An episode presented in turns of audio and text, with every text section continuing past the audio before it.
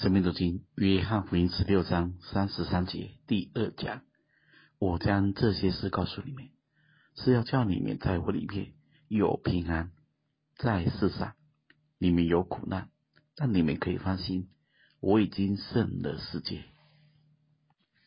这段经文是我们很多基督徒喜欢又熟悉的，但它讲出了许多重要的事实。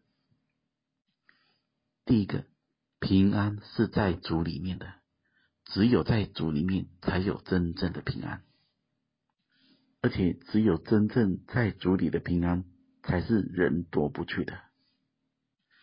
第二个事实是在世上里面有苦难，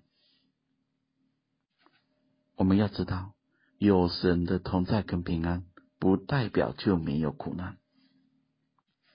大卫是合神心意的器皿，他有神的同在。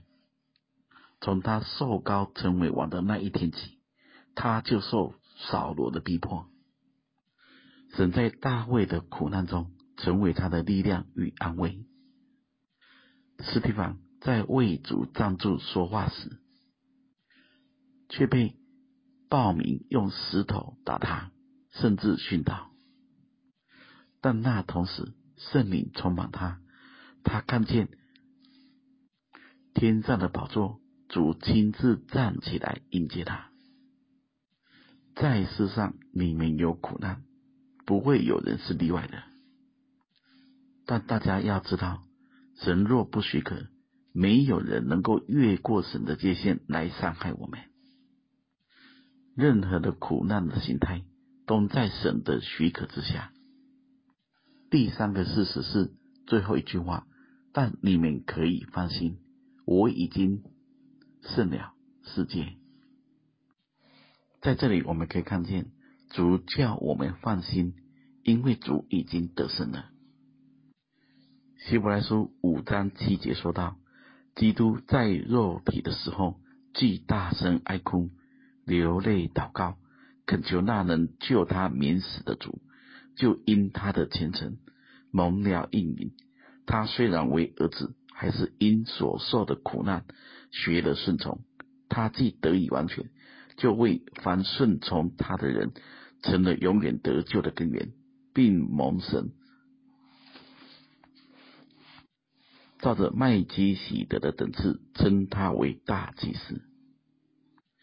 在这里，我们很清楚看见主也受了苦难。也学得顺从，并且已经得胜了。最后，我们思想：我们所信的，我们的信仰，有叫我们有真平安、真放心吗？环境是一直在变的，但主的爱是永不改变。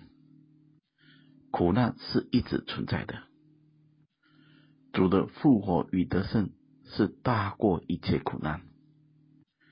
最后，我们再把我们的眼光放到主的身上。希伯来书四章十四节，我们既然有一位已经深入高天尊荣的大祭司，就是神的儿子耶稣，便当持定所承认的道。因我们的大祭司，并非不能体恤我们的软弱，他也曾凡事受过试探，与我们一样，只是他没有犯罪，所以。我们只管坦然无惧的来到施恩的宝座前，为要得连续，蒙恩惠，做随时的帮助。